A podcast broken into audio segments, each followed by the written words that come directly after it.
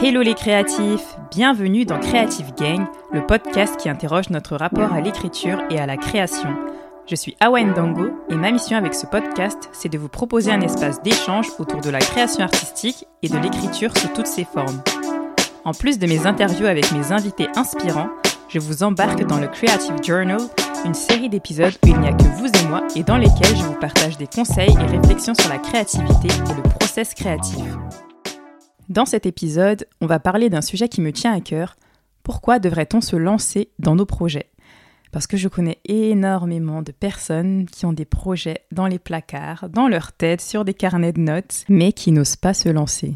Avec ce podcast, comme vous le savez, mon objectif c'est de vous connecter à votre créativité et d'encourager les personnes qui souhaitent se lancer ou poursuivre un projet créatif en lien avec l'écriture. Que vous ayez envie d'écrire un livre, une série, lancer un podcast, faire du cinéma, devenir entrepreneur, faire de la musique et j'en passe, ou si vous êtes là car vous avez envie de vous inspirer, de réveiller la part créative qu'on a tous en nous, parce qu'on est tous des créatifs, sachez que vous êtes toutes et tous les bienvenus car les idées ne manquent pas. Au-delà de ce que vous avez envie de faire, finalement, ce qui compte, c'est d'écouter ce qui vous fait vibrer, ce qui vous porte, ce qui vous donne envie de vous réveiller le matin. Parce qu'on a parfois une petite voix au fond de nous qui aimerait faire des choses, mais on lui dit de se taire. Parce qu'on a peur, parce qu'on ne sait pas comment commencer, parfois parce qu'on se sent nul ou on se dit qu'on va pas y arriver.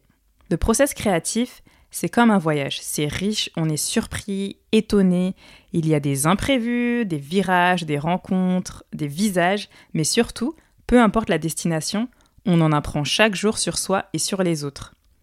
Comme je vous l'expliquais dans l'épisode d'introduction du podcast, cela fait plus de dix ans que je m'exprime à travers l'art et l'écriture. J'ai exploré de nombreux formats, du journalisme, de la poésie, du slam, de la chanson, du scénario et de l'écriture de fiction. Le point commun de tous ces médiums, c'est l'écriture et avant tout l'envie de partager quelque chose, un point de vue, une réflexion, des questionnements, des incompréhensions, des encouragements, un univers. Parfois même, je ne me l'explique pas. Et c'était le cas pour mon EP. L'EP, donc, c'est un mini-album. Pour ma part, j'avais cinq titres que j'ai écrits et produits entre 2019 et 2020. Je vais revenir sur la jeunesse du projet et comment je l'ai développé, car aujourd'hui, je veux parler de l'importance de s'écouter et de se lancer. Comme je l'ai dit plus tôt, il y a tout plein de voix, qu'elles soient intérieures ou issues de notre entourage, qui peuvent nous empêcher d'avancer dans nos projets, parce qu'on s'engouffre dans le doute et les questions. L'histoire de mon EP, ce mini-album, c'est avant tout l'histoire d'une petite fille noire née dans les années 90 qui avait très peu confiance en elle. Elle ne se reconnaissait ni dans les publicités, ni dans les magazines, ni dans les séries qu'elle adorait regarder à la télé, à part quelques séries américaines avec des personnages noirs qui lui donnaient une fenêtre vers d'autres horizons.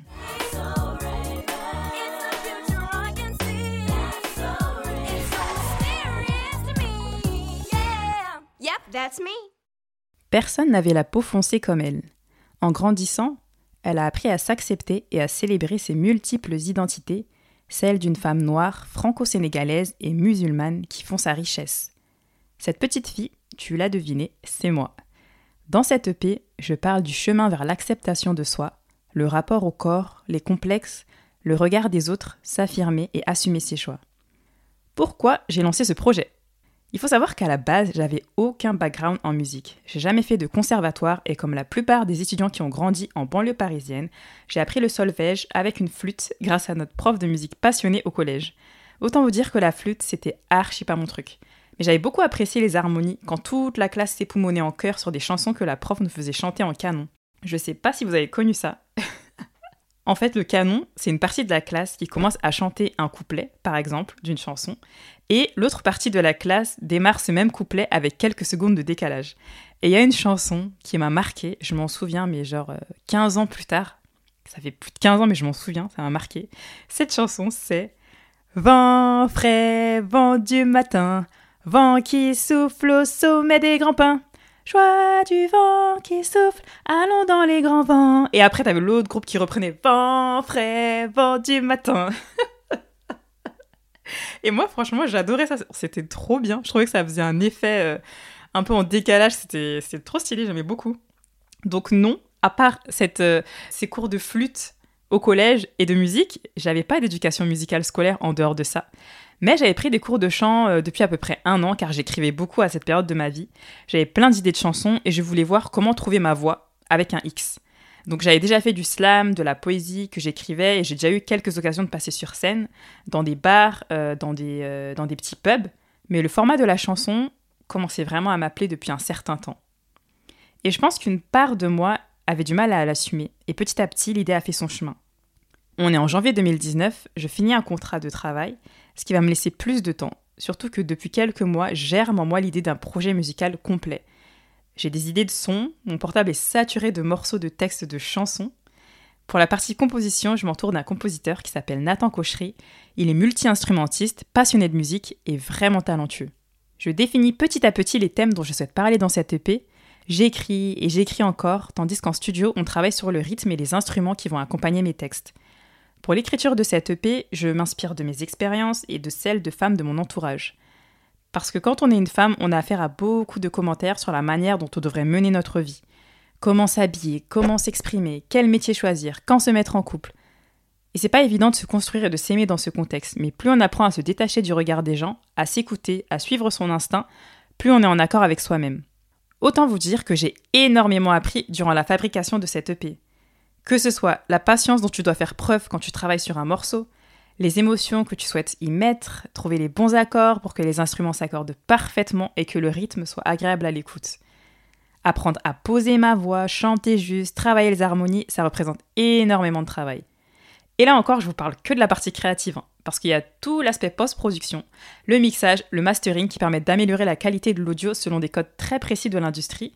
Puis il faut choisir sa plateforme de distribution afin que vous puissiez écouter la musique sur Spotify, Apple Podcasts, Deezer, etc tout en parallèle gérant la communication pour faire savoir à l'univers que vous avez sorti de nouveaux sons.